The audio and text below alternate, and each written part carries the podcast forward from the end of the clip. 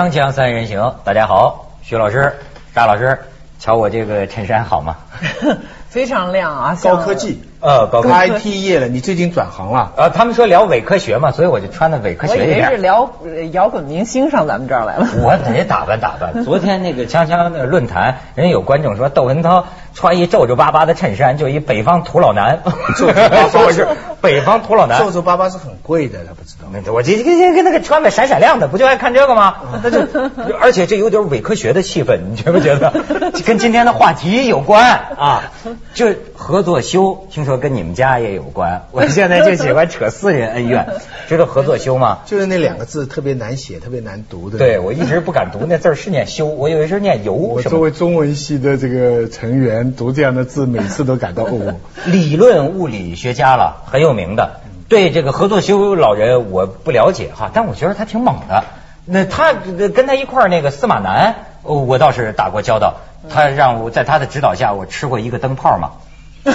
吃过灯泡？没错你敢吃灯泡？当年拍电视节目邪教神神功大揭秘，司马南他们不就是砸人家牌子吗？就说哎，不光我能吃，主持人窦文涛你也吃一个。当时电视正拍着的，我也躲不过去啊，只得吃了。什么叫吃灯泡？就是说，有些人说是神功嘛，就是能吃灯碎玻璃，能吃灯泡。他的意思是说，人就像鸡一样，不是那个卖淫的鸡啊，就是人 人胃鸡经常叼点沙子，胃是可以容纳，但是大家不能模仿，就是说必须咬的特别碎，特特特别碎，咬成沙子一样。那么人据说肠胃系统可以有点这个，就是可以吃玻璃的意思。哎，但甭管这个，并不等于我同意司马南。我觉得哈，还真是这么回事儿。就是说，呃，我这辈子，呃，对吧？还没到，就是到现在为止，我没有见过任何就是超出常奇异的这种这种事情，没有。我都是听说。对我都是听说。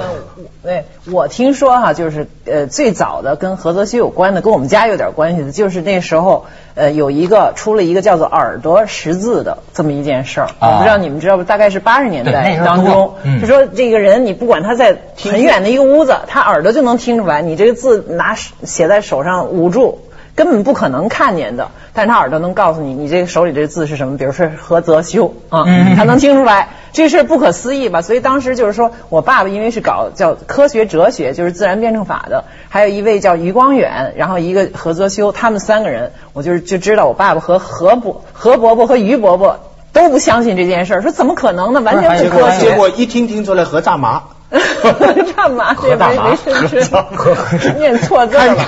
不要给人念听错了。对，但是后来就是可惜这结论我不知道，最后测测的最后是不是不了了之了，还是就是就是说学术界说他是伪科学了。伪科学伪科学当年就有这么一个争论认错了。。最近何伯伯啊，这个又又放炮了。何伯伯在哪儿？在广西好像是发表了多场演讲啊，听说也是掌声、叫声、反对声不断。他就说出一句，我觉得啊，有的时候啊，你这个是不是媒体有断章取义的问题？就是，而且这社会喜欢看戏。嗯好，他说这个，他说这个，他们俩打，就是有种这个感觉。你比如说，你要真看他说这些话也够猛的。他说陈小旭就是给中医害死的，双引号。这个报纸上登出这么一句话来说，合作就说陈小旭说中医百分之九十是糟粕，只有百分之十是精华。说最近又掀起争论，然后呢，这个最近还有个叫什么方舟子的嘛，也在一个地方，人们老找他们去辩论，辩论就声称说是我没说取消中医，我是说中医应该什么经过科学检验等等。言下之意，中医不是科学。甚至最近也有人提出，就说伪科学这个词啊要撤销，要要去掉。那是另一派，就是反对反对他们觉得这合个作修的伪科学已经变成一顶大帽子，不断用这顶帽子来扣所有他们认为不是科学的，嗯呃，学科或者现象，比如说中医，比如说气功，比如说任何所谓中东方式所谓伪科学，就是说看上去是科学，其实不科学的对东西，对是不是啊？对风水大概也算是吧？呃等等，我跟你说，现在我觉得也不能拿科学当宗教。虽然我吃了灯泡，但是我跟你讲，我仍然愿意相信无限的可能性，对吧？我觉得我也是科学的态度，别人都拿科学说事儿。你这这科学，那不是那天谁说吗？科学不是宗教，对。科学小心违反主旋律，这科学发展观呢？现在我拥护科学，我跟你讲，但是什么是真正的科学？科学的我精神我我们是的定义以马克思，主义、呃列宁主义、毛泽东思想，还有还有邓小平理论，还有后面那个叫什么三个代表理论跟和谐社会科学发展观为主为指导的。你你这个要背背熟啊！哎呀，但是你说 这徐子东听得我都目瞪口呆。哎，你这些都不知道，你这个社论你都不好好学习。这啊，我你 你说你刚才说这个什么算命啊什么的，我跟你讲，我那天在那个国家地理频道啊，这个这个还是 Discovery 我忘了，看见一个说印度现在很多人就去印度嘛，印度有一种算命的方式叫纳迪叶。纳迪叶，什么叫纳迪叶呢？就是很早以前，实际上可能上千年前，据说是他们的圣人们写下的这个一种树叶子，一种叶子，叶子上写的文字啊。但是这个文字啊，需要专门的，就像咱们说解签儿的人，这个解签儿的人是个专门的学术，就是要学，可能学十年，他能够根据叶子啊，给你给你说。这个叶子啊，这个这个汗牛充栋，好几个大房子，多少万片这个叶子，然后呢，叶子上不是有这个纹路吗？有从日本去的，有从美国去的。从日本去的那小子就是就留在那儿了，给折服了呀，就就留，就是你你摁你的手印儿，你摁你的指纹，你的指纹嘛，然后呢要几天的时间才能挑出你的那片叶子，就比对啊，跟比对指纹一样，比对那个叶子，最后比对出来之后。就跟你讲，这个叶子上写的，你想上千年前的叶子上写着什么呢？就是说，你老婆叫什么名字？你有几个孩子？你爸爸妈妈叫什么名字？你经历过什么事儿？把那日本人惊着了，他就自己拿了个 DV 在旁边拍着啊，讲的啊全对吗？啊一条一条都对。全对，而且是这种具体的对，他怎么可能？于是最后他也留在那儿学这套一个学问。对那你说这样咱咱俩争论就不好玩了，有些就说那就是伪科学，对吧？那就是封建迷信。有很多民族，比如那个土耳其那边，我也听说过，他们那中亚的就很古老的一种，就是毒茶叶，就是你喝完了茶叶以后，那茶叶迹就留下的那迹上的那个纹路，可以看出来你的很多很多事儿。有的时候真是，我就当场听人家看过几次，有的也也把那对方就听傻了，全说的全对。嗯啊，包括你有几个老婆，你是不是好色？什么你的呃上辈子亲戚又干了什么了？你以后将要怎么怎么样？那就给人说反全发毛了。你怎么解释这个人？子东不语怪力乱神。对，这两个人子东不语怪力乱神。两个人哎那从来没你应该见，过那你应该与知之为知之，不知为不知吧？我倒相信这句话有有的老师的解释，知之为知之，不知为不知是说什么呢？能我能这个世界有很多奥秘，我能知道的就知道了，我不能知道的就不知道。没搞清楚就相信固然是迷信，没搞清楚就肯定不信，你不也是迷信吗？科学吧有个发展，我最近看了医学的历史哈，我惊讶死了。原来人类发展到很晚哈，还不知道血液循环系统。嗯嗯人已经死了无无数数了，人很晚才知道心脏的功能。就是很多人以前以为这个功能是肝提供的。嗯有很多人就是说，你想，那就是说那个时候已经有伟大的艺术了，已经有伟大的政治了，已经有，已经到十七世纪、十十几世纪以后了，就什么事情都已经知道了很多了。可是这么多人，因为那时候基督教它禁止解剖人体朱，老师，这跟解剖学的发明的时间有关系吗？你没有解剖，所以那个时候的科学，他就认为血是不重要的，就别的东西是重要的，就是就是你你想，所以我相信科学是科学是发展的，所以当你在这个阶段科学发展观上嘛。哎哎，哎哦解他学习这个，终于解出来了。我打的就正是啊是在那一个时候，他们认为的科学就是这样的，那么大家就相信这个东西。对可是今天回过头来，那么多的人类，那么多的时候，他们是错了的。没错。但是你，我同意你这科学是发展的，但是还有一个问题是，科学它是继续在发展的。就是你今天已经就发现这个血液有解剖学了，你知道这个肝还是什么什么作用对，不见得你知道已经是终极真理了。对对而且也许也许错人对啊，也许两百年以后人发现你这是错的。我们今天不断我们的脑子都在手指上那时候。但是对但是我的问题是，中医理论有没有这样的大的一步步的发展？还是说大家都看最早的书，那个五行就一直奉为宗旨呢？因为西医哈，它是。它真的是一步一步这么，它像发现新大陆一样。嗯人的身体就像一个地球一样，它是一步步发。但是中医理论，我父亲是西医，坚决反对中医。我我跟我妈妈都不赞成他，可是他他是他的事业，余英那个那个那个我就想不出名字，那个那个啊那个人给他题字啊，他他的重科学哲学家他的重要的看法就是说，他他对中医的一个主要的质疑就是说，他们两千年都是这样。不，他就是说你要学中医就得去读《黄帝内经》，那那么早的东西，今天是不是一定就像物理学家一定要读牛顿的原著吗？你可以用今天的眼光去把它简化或者提炼出对今天仍然有科学有一个情况，它会推翻前面。对它会前面不要你你你十六世纪的东西，十八世纪人家都大家发现错了，没有人相信了。那中医不是这样。但是我觉得其实这个东西跟信仰是不是关系？信仰是这样的，跟信仰它一个出来以后，后来一直你现在提出来的问题，呃，就叫什么呢？什么是科学？谁都假科学之名说事儿。问题是什么是科学？它是形容词呢还是名词？我跟你讲，这广告之后，我跟你说说，我最近研究了一下，到底什么是科学。锵锵三人行，广告之后见。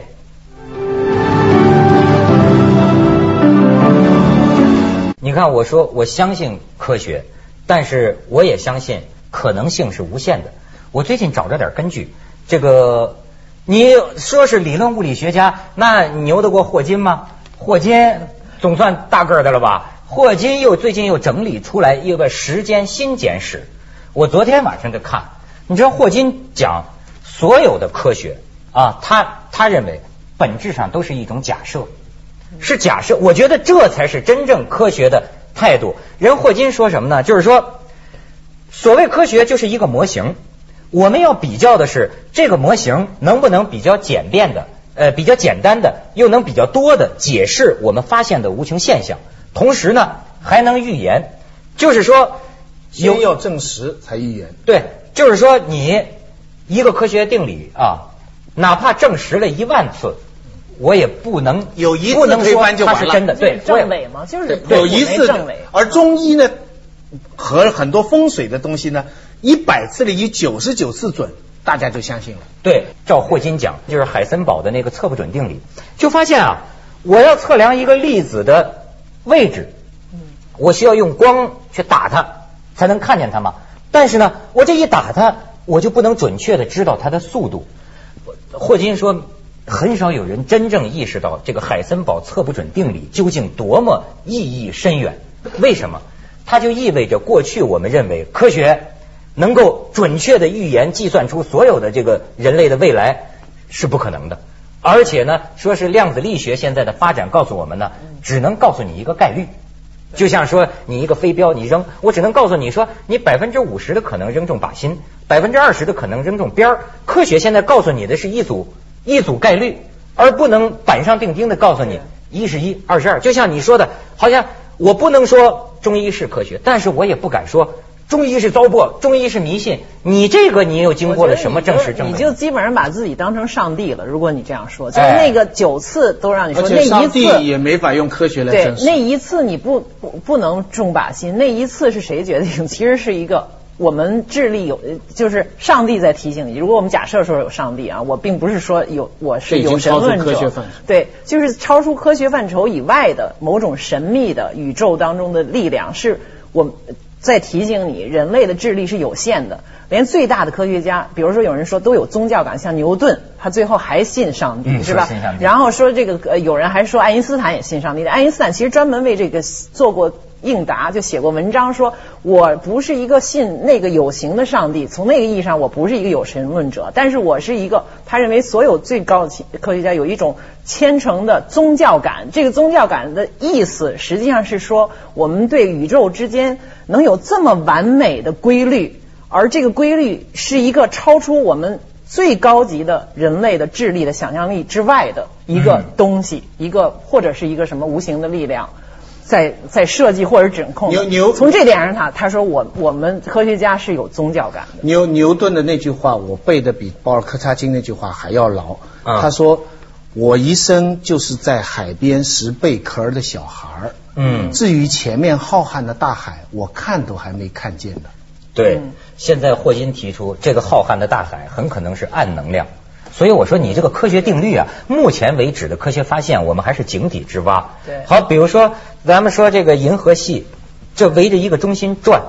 但是大家发现呢，不是我们想象的什么引力，呃，这中间的一个质量吸引的这个转，是有一个暗物质在驱动着行动，甚至说宇宙当中很大的一部分东西叫暗能量，现在别想这些，完全没有别。想这些天文学的东西，一想啊，完了。我小时候看《十万为什么》就想个基本的问题，就算你到了天边最边上了，对你再跨出一步是什么呢？我从小在我们家就听这个争论长大的，就我们家就我父亲也是学哲学，然后我有两个哥哥也爱讨论哲学问题，一天到晚就听他们在讨论这个宇宙到底是有边是无边的。那我父亲当时就是说，因为他你不可能想象的边之外是什么，所以它一定是无边的。就从等于在玩概念其实呢，就是一个大矿场里很多石头，里边有一块石头，上面有一堆蚂蚁。这堆蚂蚁要想象整个矿场，就是我们。我们只是这蚂蚁里边的不知道什么东西。所以爱因斯坦讲的是一种敬畏，就是说对宇宙宇宙的无边和这种所谓有一个全能的东西超越我们智慧的但敬畏。但但话你不能说回来，自己说我没有绝对民主，不代表我们不要投票。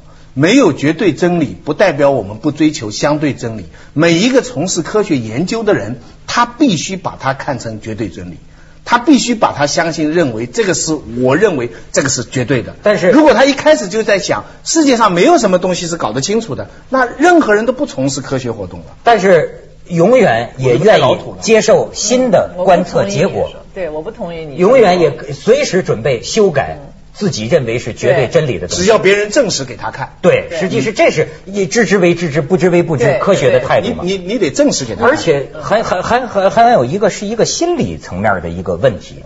我觉得现在这个咱们周围的人呢，很多人不知道该信什么，心里得不到安适。我原来就说过，一个人信佛，你怎么就不能让他信佛呢？你跟他较什么劲呢？他能得到心理的安慰吗？宗教，那跟科学是两回事。，嗯我说的就是这个意思。我想起这达尔文，我就记得他的儿子女儿引用达尔文真正的这个遗文遗书啊，有一句话，有时候也是我的一个期望。他说呀，这个物种起源跟这个基督教的信仰有矛盾，我真是不知道，我也不敢把它拿出来。其实他说，因为人们接受不了，甚至他认为呢，这只适合于有少数有修养的人。我们知道就行了，一般老百姓知道了，人心就乱了嘛。他有这种担心，这种担心一直到今天，对很多人还有。然后最后呢，他的一句话就表达达尔文的这种感慨，他说：“哎，还是让一切人能够呃相信和希望他们能够相信和希望的东西吧。”对对，对对。我觉得就是这样，就是说你别搞邪教。所以为什么说不要拉大旗做虎皮？你不要你你你不要忽悠我但问题，什么是邪教？谁来定义呢？不是你你比如说你别忽悠我，有病不去看病，对吧？你你你你自己可以啊，你自己可以啊。对，包括我觉得何泽修、呃方舟子也好，谁他表达就我就这么认为的，我就认为你这个没有科学根据，他可以说，但是反派一样要有同样的空间你的意思是说，现在一个人发烧了，了，一个人说你应该去医院看医生打针，另外一个人说你不应该去医院，你应该家在家里念佛。这两个人的劝告是应该是一样的。应该都可以这样劝告，然后选择的。我还跟你讲科学家，我跟你讲霍金，你比如说有些行为在你的在你看来等同于自杀吧，自杀够严重了吧？这霍金曾经在香港有人问过他呀，他就说，他说如果一个人执意要自杀的话，那么我得承认他是他的权利。这是成年人，他有这个权利，但是我还是要对他说，不管怎样，生命是值得活下去的。我觉得这是科学的吧？对，嗯，你的意思是说，我劝你最好去看医生，但是你有不看医生的权利。对。一个成年人有没有处置他自己身体的权利当然，，这是涉及到这个。但是我始终觉得这两个劝告中间有不同，我说不清楚这什么不同。就是说，您今天发烧了，发到四十度了，A 说你去看医生，B 说念佛吧，不看医生。我总觉得这两个劝告之间有些不同。要叫我劝告呢，就是先去看医生，医生判了你死刑，您就念佛吧。不判死刑就不用念佛了，那对基督，那对这宗教又是大亵渎、啊。所以我就是实用主义，人才死了才去才去剃度。咱们去一下广告，锵锵三人行，广告之后见。